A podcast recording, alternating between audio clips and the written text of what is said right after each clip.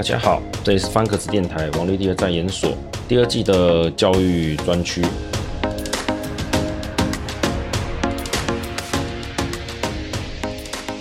如果听众觉得我在讲教育的东西好像没什么逻辑性，前后也不一致的话，那我必须要说，哎，哎，真的是这样。我在想这些事情时，就是想到什么说什么哦，有想到什么值得讲的就去录一下。我没有特定往哪个主题、哪个方向，因为教育这个东西真的要讲，我觉得从理论开始哦，一路大概可以讲个 一百集都讲不完，那没有什么意义啦。甚至我找认识的人愿意哦，那个来讲的老师也可以找好几个，只是说这会有些问题哦。这问题是什么呢？第一个就是哦，理论不见得每个人都信服，就像是杜威的理论哈，在自由派的教育里面是蛮重要的，但我个人就没有很吃这套。有些近年的翻转教育那些，因为我自己有碰过，我也觉得嗯不大可靠。讲白了，我不怎么相信呐。有些学姐学长他们也是有类似的想法，所以我会比较把焦点放在一些用议题来讨论事情，就是我们看到什么事情，诶，什么样的东西，什么样的状况跟主题来提一提，不然哦太多了啦，因为我觉得很多事情扯到后面理论学理，尤其现在很多重要的叫做我们后设认知这一块就很更复杂。那因为有些东西我也是看算看简体那边，他们有很多的资料，所以也不能说我这样讲下去之后都呃各位听众就会信服。所以想想之后还是决定用议题来讲。那我今天要提的问题就是不是问题，对不起，是有家长会来问说哈，因为他常看我讲说好像这个考试没那么重要，哎，这个选学校好像没有那么重要啊，是真的这样子吗？他怎么感觉好像嗯自己的经验不是如此？他也会有怀疑说：“诶，真的有那么不重要吗？”但我好像也没有说过这么的不重要哈。啊，绕口令兜圈子。呃，比较正确的讲法是，我觉得选校这件事情是要看人，我们只能给个大概的概念。我现在讲个比喻是当兵的男生应该都知道的哈，这个就可以比较理解。这个 这个女生就先，我暂时想不到什么好例子，就是当兵时我们都知道抽单位啊。都希望抽到很好的单位，可是很好的单位里面有没有烂缺？那一定是有。很烂、很糟糕的单位，会不会有那种爽缺？也一定是会有。所以，我能不能用个人的经验来代表说啊？你看，我去了这个单位，去了这个地方，超爽的，所以必定这个地方一定从头到尾都很爽，没有一个是就是每个职缺都非常的让人家开心好过日，不会。反过来说，我去一个很。呃，一般都说很好的单位，会不会我正好遇到很糟糕的主管，然后是那个很遇到什么专案，让我那边哦忙个半死，我一堆事情做不完，这也是会嘛。所以你要跟我说怎样叫做好或坏的学校，我只能说就统计上的规模哈来看，以及像我个人哦累积上千笔啊，应该两千以上的那种资料之后哈，这么多的学生总可以归纳出一些结论出来。我也必须跟各位讲，有些结论出来，可能跟各位看某些什么教养的杂志或者一些专家讲的完全不一样，真的完全不一样哦。理由很简单呐、第一个是我这种算代理老师啊，到处跑，我经历过的学校很多，从那个诶看我部落格讲过就知道，我从市区的到那个比较郊区的偏乡，我没有去过，待过很多间啊，待过很多间，就代表我手上的资料横跨的那个叫做背景。学生的社会背景跟他们的那个程度，像补习的教育水准之类资料就很多。当然，缺点就是可能每一种的人数不够多。不过，随着自己教的越来越久之后，也补足这个差异。那在一间学校待了很久，是可以了解这个地方很熟啦。但反过来，就是你的视野可能会狭窄化。我遇过很多老师是这个样子，他非常的坚信自己看到的是对的，但我去看的结果是，我倒觉得他像是那种叫做。在白领学区哦，那种待久了的后遗症，他觉得大部分的人都应该是这样。可是只要你稍微拿统计资料来看，就晓得了。真的，我们说好了，把人分成一百等，可以进所谓的叫做我们国立大学哈，前段大学的，始终是前面那十几二十 percent，并没有特别多。会觉得好像比较多的理由是两个，一个是我们的高教扩张之后哈，大学数量，国立大学数量也变多了。像我读书的时候，那个诶，好像就是还没有所谓叫做一县市一大学的政策，正好是陈水扁之后才开始有的事情。国立大学没有那么多，哎哎，讲错，对不起，国立大学变多了。国立大学不仅变多，然后因为少子化，导致我们的人口的总数哈，那个每届的学生总数变少，使得这个比例能够进去前段大学国立大学的人，感觉好像就怎么样，比例变高了。这很像说以前只有个五趴可以进国立大学，现在是十趴。其实理由很简单嘛，五 percent 变成十 percent 的原因有两种。一种是什么？录取名额变两倍。第二种就是什么？我的母体就是学生总数除以二。那这十几二十年来是同遇到双重的状况，高教在扩张，而、我们的学生人数也在下降，所以它导致好像感觉前端大学越来越好考。但就算这样子，为什么总会有人觉得说，为什么我小孩都考不到要的学校？这我在前几集有提过，我就不多说哈。这有时候是个人的一些想法，我就不予评论。这一集花了六分多钟来讲一些好无关紧要事情，是我要来铺成一个，就是我们到底要不要选学校？学校到底有没有差？公校跟私校差在哪里？私立的中学、完全中学或者国中、高中有没有差异？啊，大学呢又有没有差异？这题目其实蛮大的，所以我先从比较基本的来谈，就是哦。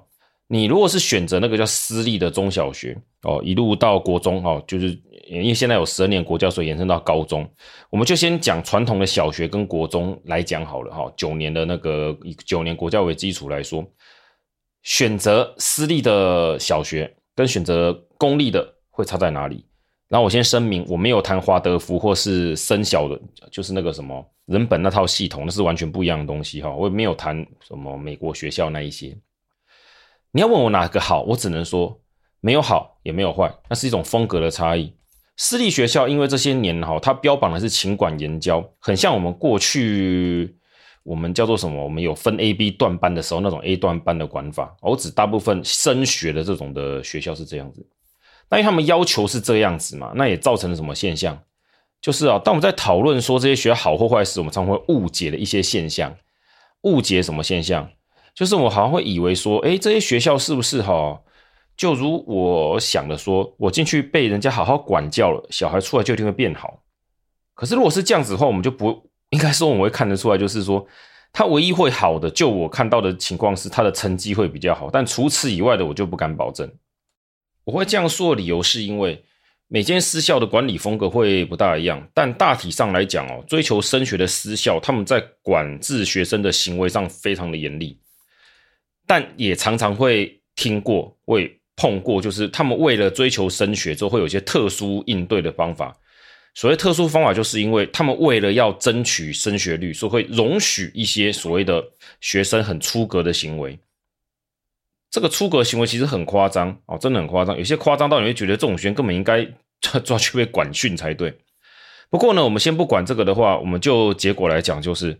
如果你像是台北，像是我们说很知名的一些像哦那个北投啊，一些很知名的那种传统的私校，其实反倒不会有我们想那种可能会犯法那种的行为，因为这种私立学校，他们怎么讲，跟他们相同的人太多了哦，会去这种私立学校相同的人太多了，家里可能背景有钱的、有势力的不少。换句话说，就是你就算你有一点家里有点资本，你在那个群体中，你只会觉得自己怎么样，也不怎么样。而到后面就变成是他们传统的校风，他们的一些习惯能不能导正学生的行为？可是，在一些比较新兴的啊，我想说，哎，这样讲好吗？啊，没差，就是桃园呐，啊，或是说新北一些比较，诶，这些年才有点起来的哦。桃园以南的蛮多啦，桃那个啊，台中啊，云林也有一些，你们应该也知道的学校，其实就有这种现象，他们就会常常为了学生升学率，因为我们传统上并不是受人青睐的学校。所以呢，成绩好的学生不见得会优优先选择他。反过来讲，是它里面的学生如果有特别优秀，往往会造成哦师长特别对他优待。优待的结果很夸张，真的很夸张。国中就已经有点扯，到高中我看过那个根本就是，我觉得后还出去会是祸害那一种。所以你跟我说选择哪一种好，我只能说，其实到头来为什么有些算我们说偏保守的家长的思考其实是正确的。他们觉得在某些有名的学校比较不会出事情，这是对的，因为这些学校他们已经培养了一套应对这些叫做特殊，不管是家里有钱有势，还是只是单纯哈成绩好学生，都有很多经验。比较知道怎么处理。所以在选择私校问题上，我会建议家长哈，你真的要去好好思考一下，你要的是什么。如果你只是单纯哦听信人家讲啊，公立学校都随便啊，常态编班没有管啊，也不教，也没有什么客服，你只是想送去补习班的概念的话，那我真的建议不要为了只是要省补习班的钱，或者说觉得只是要 从头上课上到尾就好，去私立学校真的不必要。当然，如果你能去台北某间唯什么的那间学校的话，我觉得 OK 啦。哦，那种学校虽然我个人没有很喜欢，但我必须承认，他们的确有一些他们自己的办法。但是我再一次强调，他们的人格养成这种私校还是会有一些问题在。什么问题啊？就是你如果在公立的中学跟那个私立的中学、国中啦，好，先不讲高中，高中另一件事，差异差在哪里？差异差在好，中学哈的阶段，可以说人哦，青少年刚刚养成群体，呃，怎么讲？刚刚开始进入群体生活很重要的阶段，同才的情感、同学之间的感情会比较联系比较紧密。意思就是说，这可以说是他们算开始社会化，了解这个社会有不同阶层的人，不同的层呃脑袋不一样哦，聪明才智与否，背景不一样。这种状况在小学还不会那么严重。小学就算是那种家里背景有很不错啦，有钱呐，那有钱有势都有了，要玩还是玩在一起，他们还不会有很明显那个叫做我们叫做阶级的一种差异的对待。还比较反而是偏向说，哇，他成绩好棒，我们就拍拍手，觉得好厉害，哇，他好行，然后这个好厉害，那个很行。可是到国中之后就开始不一样，大部分的学生是从这时候开始。此时你在公立学校，因为他是常态编班，的确有些公立学校特别去编班编到比较，就是好像有点有的班比较特别。我遇过这种学校，但那个操作并不是真的明目张胆的说叫做塞人哦，这个有他一些办法。但再怎么样做，他也不可能把，比如说哦，我一个学习，我这个年级有个十班，我把十个班里面某个班弄成成绩都超优秀的哈，全部都可以考公立高中那一种，不大可能。你把它想象成就是哦，他只能大概做到就是让这个班级所谓的叫特殊学生，可能老爸老那什么，诶，家长是议员，然后是什么高官啊，还是什么，诶，像科技业的什么很有钱那种的。老板的小孩之类的哦，在这个班级稍微多一点，但大概多的程度是，假设平均每班会有两个的话，这班分到大概五六个哦，就这样。所以整整体来说，它其实也没有到那么夸张的地步。以现在一班三，诶，这种学校可以塞到三十个来讲，了不起就是这种比较特别的学生，在一个班级里面能占到大概约三成就很多了。这是公立学校的状况，除非校长那些 想要违法，不然一般来讲，公平的抽签哦。处理及很呃是做不到我们想的那种很特别编班的情况。那你说常态编班的优点在哪里？就是学生会很早社会化的认知到所谓这个社会有很多很多人，有程度好的，有程度差的，有家里有钱的，也有家里没钱的。他们很早的了解这件事情。那了解的意义在哪里？就是他的社会化的养成呢会比较宽广。但私立学校为什么不会呢？我我跟各位解释，就是说这个比较一下就可以晓得差在哪里。他今天如果在一间很有钱的班级，就是班家长都是很有都是有钱人，他在这个地方看到的社会的状况就是一群有钱的思维，这会影响到他们未来日后的，包括他们在，诶，好了，求学跟他们求职跟他们想象的工作跟生活都有很大的落差，焦点会不一样。如果你家也不错，像你说你可以撑得起人家叫做呃出国读书之类的，那你去这种地方，你可能小孩子不会觉得怎么样。但如果反过来讲哈，你就很像那个叫那个什么漫画叫《流星花园》还是什么，明明家里就真的是，哎，还可以，或是不怎么有钱，但偏偏就硬要挤去这种地方。你在一群有钱人中，其实小孩过得很痛苦，因为他们的思维跟就算是日常生活中的差异就很大的。会不会被欺负是不一定啊，但是如果你家小孩没有特别优秀到人家会对另眼相看的话，其实真的会有一些社会上适应不良的问题，是没有到像。那 些日本漫画里那种怎么就是欺负谁欺负谁谁这种霸凌的现实不会到那么夸张了，但是呢，小孩的想法还是会有歪掉，还是有差。常态编班现在比较不会，所以如果说你家比如说这样讲了，只是有听的有议员的小孩之类的话，我倒建议你们不要去私立学校，你们该去公立学校，这样子你儿子女儿未来要接班的时候，他比较了解哦，原来社会大众的想法是这个样子，这个是很微妙的。你说说一般人来讲没有差，有差，就影响到他未来生活那个叫做为人处事的一些道理跟一些思维。至少就我来讲，我发现公立学校的这种叫常态编班下的学生，他们在处理事情上会比较圆滑，比较能够了解到说怎么叫做，诶，你讲知人善用也好啊，就或者说他们比较能够认知到谁适合做什么事情啊，谁又比较不适合做什么事情。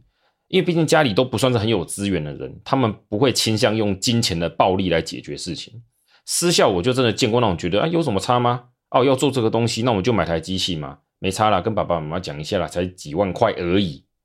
诶，这个你说而已嘛？嗯，如果他真的是他是郭台铭的小孩，那随便他嘛，家里有钱哦，青菜。但这种思维真的对你家宝贝的成长是有意义的吗？他看到如果用这种方法解决，他以后怎么样看待这个事情？而这种失校的小孩，我看到的结果是，他们其实对未来的人生不见得是好吧？我我个人觉得，其实呃，这样讲好像不到，就是我也不不希望各位听众听完之后觉得，好像这社会分很大的阶级差，真是不公平。我觉得这很公平，因为这种私立学校小孩，就我的角度来看，他们未来出去之后，哈，这个叫败家的机会是蛮大的，因为他们其实不懂一些所谓叫做啊，好吧，他们不懂得怎么叫正确的处理事情，就是。很会依靠权力跟金钱的暴力哈去处理事情，那这样会比较好吗？嗯，看各位怎么想。好，讲到这边了，公立学校跟私立学校差，我是从这个角度切入。我不希望各位用成绩去想，因为就我来看，没有什么太大差别。因为你如果你小孩的程度很好，那么他在不管哪个地方都会很好。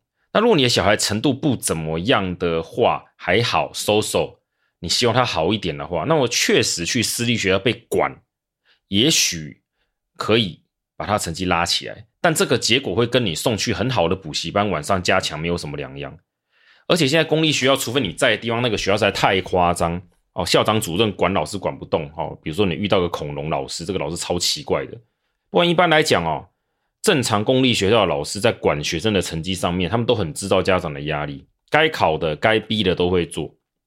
公立学校。在这方面很像说，他下课之后的责任是家长的。如果家长不给他补习，回家也不教他，有点像是放着烂，那当然会不好嘛。那为什么私立学校感觉会好一点？因为他等于是用钱哦，家长花钱请这些学校老师帮你解决这个叫做课后的辅导问题。你觉得这样比较好，那就好，我没有意见啊。我个人觉得这其实是把家长的责任丢掉，不见得是好事。哦，但我知道家长如果很忙，你真的觉得这是你要考量的点，就去没有关系。但千万不要，也拜托不要跟我说私立学校就是比公立学校好，成绩都比较好，未来发展会比较好。我的角度是根本没有这种事情，会好是因为背景好。就是各位家长，您家已经有个几个亿了，所以你小孩去做事情时，只要不要太笨，他不要脑袋太差，做人太机车之类的。他开他做个生意啊，开个店。要失败还蛮难的，就算失败了哈，这个爸爸妈妈有个亿的哈，你要让他开个小店亏个一两千万一次两次，其实也都能负担得起。只要不要太离谱，他有吸收经验，能承受失败，就失败个两次，OK 啊，很好啊，他未来对他人生反而是好的。那一般人没有这个机会嘛，所以才觉得这是很严重的事情。我的意思是说啊，你会有这种。觉得私校比较好的原因，纯粹是因为在私立学校，因为同质性高的人太多，可能都是做生意的，家里还不差的，导致你会认为好像他们出来的结果也比较好。但就我来看，统计上没有什么太大的差别。公立学校反而会有较高的叫做创业的，怎么讲？真正白手起家的叫做成功率，以及他们对面对事情哦，看待不同的人，这个叫什么圆融哦，那个呃。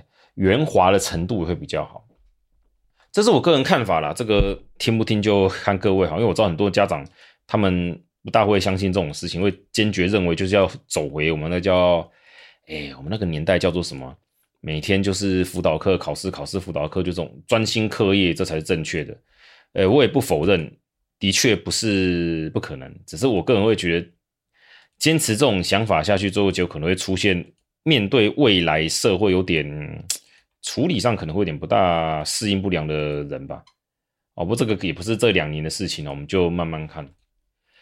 国中是这样啦，我会比较 care，就是他们遇到的这叫做生活的情况，那个叫做呃社会化的程度。高中的话，我觉得这就是一个很大的问题，因为高中有没有校风的问题？有，各校校风会不会有一些很巨大的落差？有，我不否认。就像你在建中好了，建中的学生会不会比较认真读书？呃，废话嘛，因为他们大部分人都是好吧，扣掉天才，多数都是努力上去的嘛。这种努力上去的人，他们不会因为我到了什么地方突然不努力。这种人太比例太少了。你在一个大家都很认真读书的环境中，哈，通常你的小孩这个叫做校风跟班上的这个叫做社会压力影响，他也会比较愿意去读书。那当然，你都能去建中这种地方哦，程度也不会太差了。那如果没有那么好的话呢？诶，我觉得各位去好好想一想，为什么常常说啊，这个有同这个同间高中的同质性很高，那现在进去的人程度都差不多，程度也差不多，其实不到。不大是他们的脑袋瓜差不多，更多的原因哈，我必须很，这也不是残酷，很明白的说，人类的智力分布是有点像常态分布，就是中间比较宽厚那一种，也就是说特别突出到人家，诶，就一看就知道这个人超聪明厉害，跟我们都不一样的，大概不会超过个五趴到十趴，我们抓宽一点叫十 percent 好了。那你想想看，十 percent 什么意思？假设这间学校十个班，三百个学生。用桃园来讲，大概就是前三志愿哦。新北的话，双诶、北北基的话，学校比较多哈，但要在前段的高中都还是应该没什么太大的问题。那也就是说，后面大概有两百个学生，其实他们的天赋、聪明才智，其实在中间那个很厚厚。我们说常态分布中间厚厚来讲，他们其实真正的智力差异没有想象中那么大。那会决定他们去哪间学校。读书考，就我们说他们考到，比如说第三、第四、第五、六、七、八志愿的话，哈，到底决定性因素在哪边？大部分的因素是习惯，读书习惯、生活习惯。如果是一个常常每天都会固定读书，哈，固定阅读这种学生，他就比较前面；比较没这种习惯、爱玩的就在后面，就这么简单，并没有说聪明才智会落差到十万八千的程度。换句话说，在这种情况下。当前学校哦，高中职哦，高职也可以把它算进去。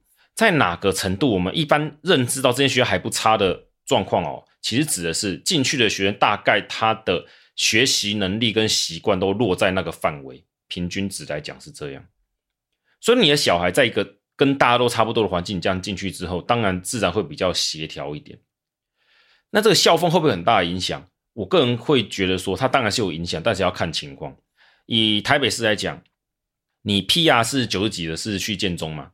如果你进一个 PR 六十的人，突然之间不知道为了什么，他去读了建中，他根本混不下去，追不也追不上人家，再怎么努力也追不上，那一定自暴自弃哦，既不大可能出现我们看到那什么突然奋发向上，然后变成全校第一的例子啊。在建中北女这种地方就不要再傻了。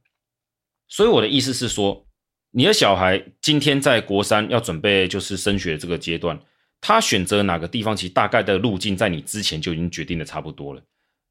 选择哪间学校，以北北基来讲，你说建中跟成功差非常的大吗？其实是不会，但差在他们的校风，这个叫做什么班级那个风气跟他们的学生背景还可能多一点。不过现在因为少子化之后，把这个叫做学生再次摊平了一点哈，这其实比例你把它除下去就知道了。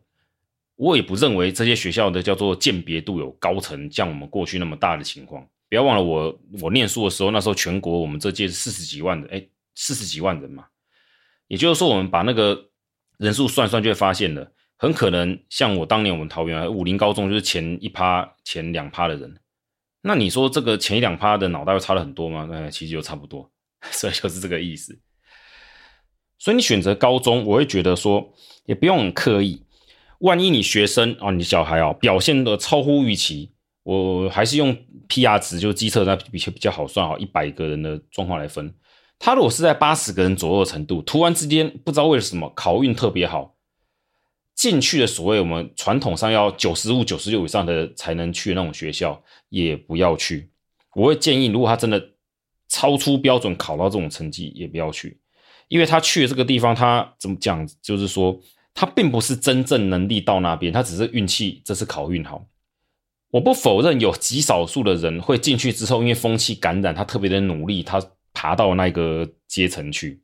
我会比较认为说，他如果八十的程度破格的出现了九十几的成绩，可以进到九十几的学校，他不要选择九十几的，但也不要去挑八十的，他就挑个大概九十上下，就是比原来的学校多个一两阶那种感觉就可以。一方面是他进去之后呢，跟他程度落差不会太过巨大，校风的风气呢也比较能够适应跟习惯，在此情况下，对他未来的表现会比较顺。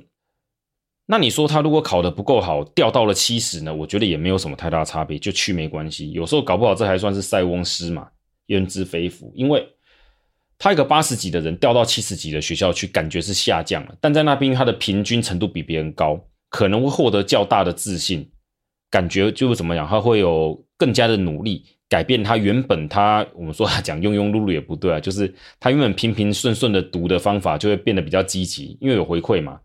我以前读书考第十名，现在都第一名，我当然觉得，哦，好开心呢，我都第一名。我个人是这样觉得，就是人呢，要选择自己可以叫做控制的一个范围内哈，去挑选自己要的学校，不要太执着在那分数，他非得要怎么样。也就是说，你不要认为说，哦，我女儿考九十分，她应该要去哪间学校，考不进去那是社会这个制度的错。我不会这样认为哈，我也不会觉得说，哎，你觉得自己小孩啊，儿子今天。这个成绩出来，那个会考嘛，啊，差了两分，他本来应该去哪里啊？现在怎么多到这边？好可恶，这个制度不公平。呃，我觉得也不要这么想，不管他是要进进不去，还是考差的，这个不会因为一次就完蛋了。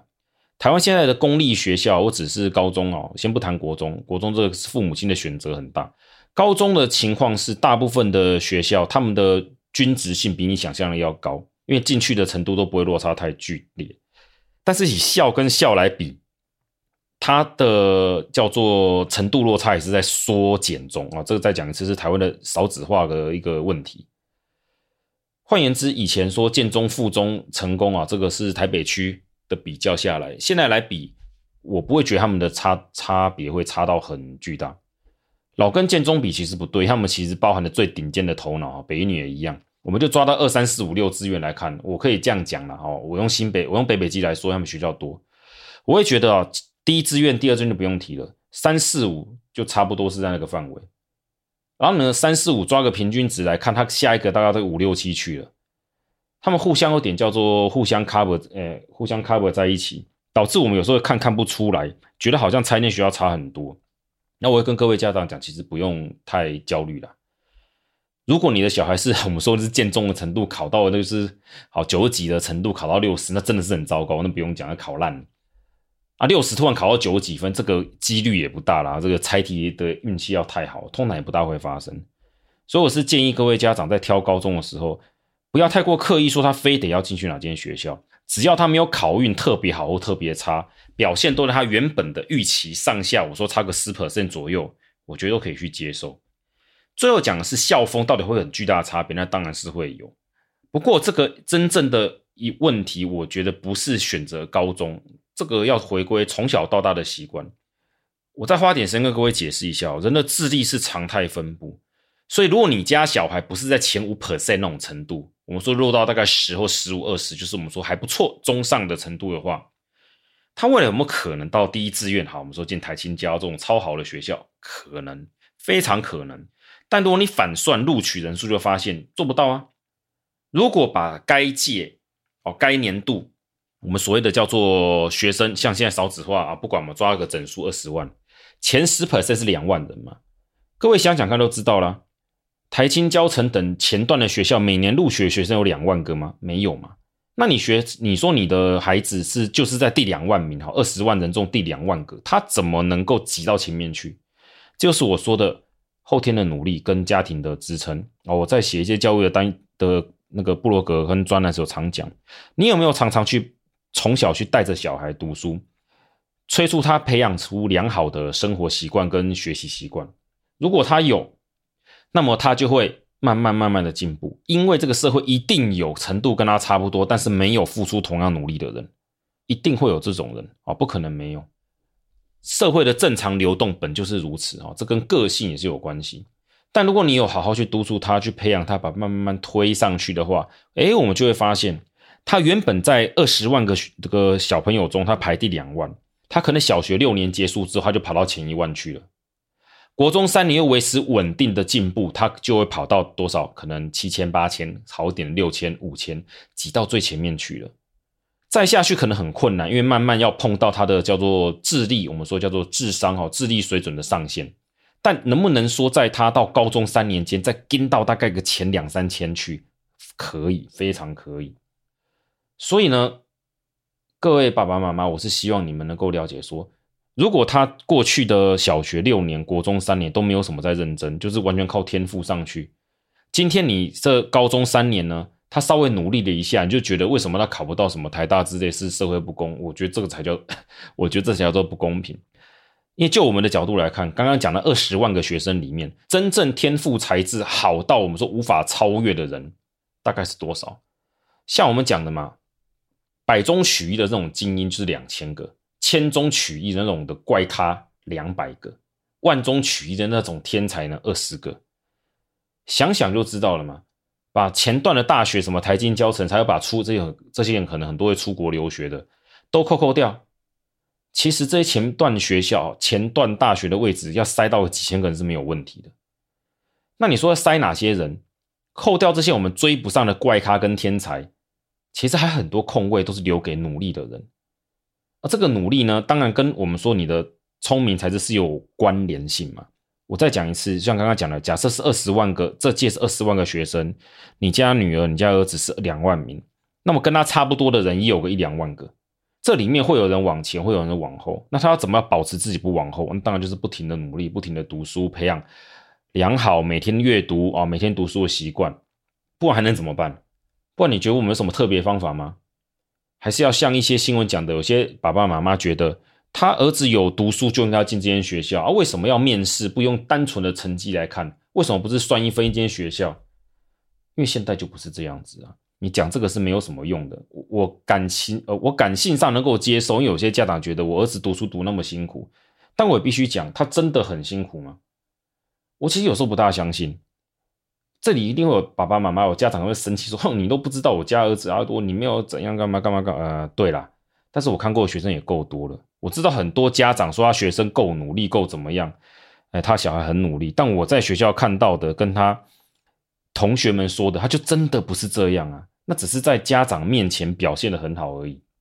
另一个问题就是，家长只要他自己不是老师，没有教过够多学生，就算他有去看统计图表。他也看到是数字而已，他没有办法正确的评价自己的小孩到底在哪个范围。就算是评价出来了，能接受吗？恐怕也很难接受。好比教授小孩出来程度中间偏下，他能接受吗？坦白说啦，我遇过的案例是没有一个人会接受，拼了命的给他就是在家哦，回到家教他功课，送他补习哦，想尽办法一直把他给他撸上去。甚至有很多人说什么国中做科展嘛，好用老爸老老爸的实验室的东西，我说这个根本是作弊，也是有嘛。但跟出来的结果真的有到达他想象那种的前段吗？也没有。如果像刚刚讲的，这届学生是二十万个人，一个教授小孩呢，他出来的程度落在比如说第十万名之后，再怎么跟呢，能跟到前面三五万就很厉害了，绝对做不到前面。这个很残酷。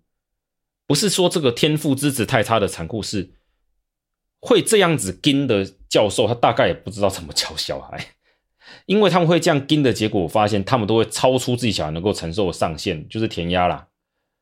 那真正能够做到怎么样一步步顺顺上教上去的，这个就要自吹自擂一下，就是还是得要有教学经验的老师，他才做得到，要么能够适时适量的丢该给的东西。哦，平均来讲说，大部分老师是这个样子，他们都有这个能力。讲这种排名很痛苦，但是我希望就是各位听众啊，如果有爸爸妈妈，自己是家长的，就是先能够诚实的面对自己，就是我家宝贝到底程度如何，这其实是可以要比较出来，是可以看的，只是你愿不愿意去比较而已。通常现在老师不大会跟家长讲的太直接啦，但你从成绩单跟他平常的表现，还有他的态度心性就知道了。如果你从小学小一开始每天盯他做功课，去看他的态度嘛，接受还不接受，爱玩还是不爱玩，做得完还做不完，他几分钟开始精神而涣散，你需要想办法拉回来。他看到成绩变好，有没有很开心，觉得要保持，还是随便他？这些都是可以自己知道的。知子莫若父，老师不会去刻意指导家长该做什么，但是家长自己要做什么，自己要了解。如果每个家长都觉得这跟我无关，反正我考几分就要去什么学校，那这个想法是把这个社会看得太过叫做天真了。尤其是我现在在看待很多哈，就是还家境还不差的家长，他们都想要小孩变得更好。他们反倒会去把自己的过错怪到这个叫制度身上。什么叫自己的过错？您过去六年小学有没有陪着他晚上回去陪他写功课，带着他写，教着他写，陪他看书，陪他认字，陪他读里面的文章，教他怎么认？有没有呢？放假时间陪他做点像有些我们说是生活小实验？你有没有去关心一下学校老师在教什么？有没有好好盯着他在学校交友情况？如果你都没有关心，你就只是看了那张成绩单而已。那我说真的，我会必须讲，这其实您还是不要说自己很懂自己小孩比较好。老师在学校看到的东西看久就是这样子。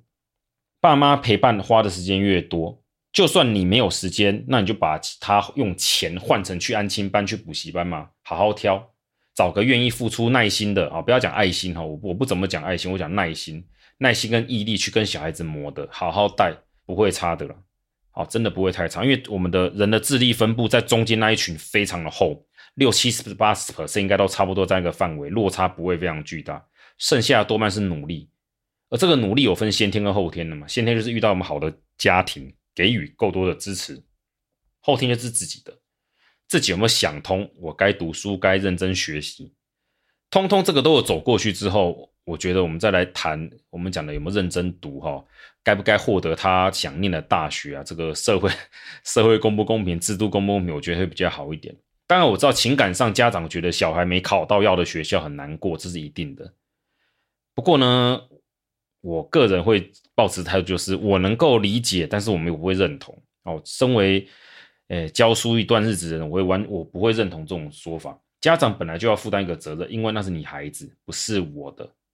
哦，老，你可以要求老师在他的职责跟他的工作责任上付出他该付出，但是你不能要求现在的老师把你家小孩当自己小孩看，那是不可能的事情，再怎样都不可能。所以家长自己要去想通这件事情。挑学校呢，就是我刚刚讲的，可以做整理。